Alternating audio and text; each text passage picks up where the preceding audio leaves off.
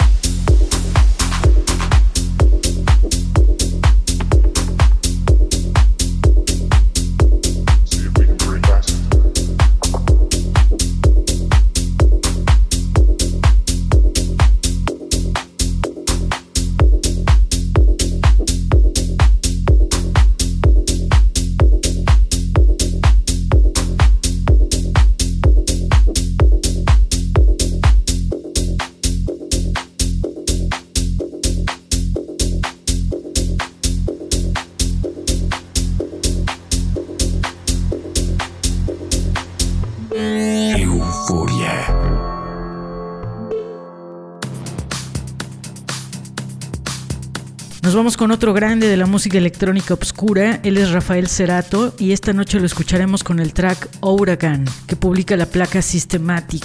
Este tema es completamente energético y se acerca al Progressive House.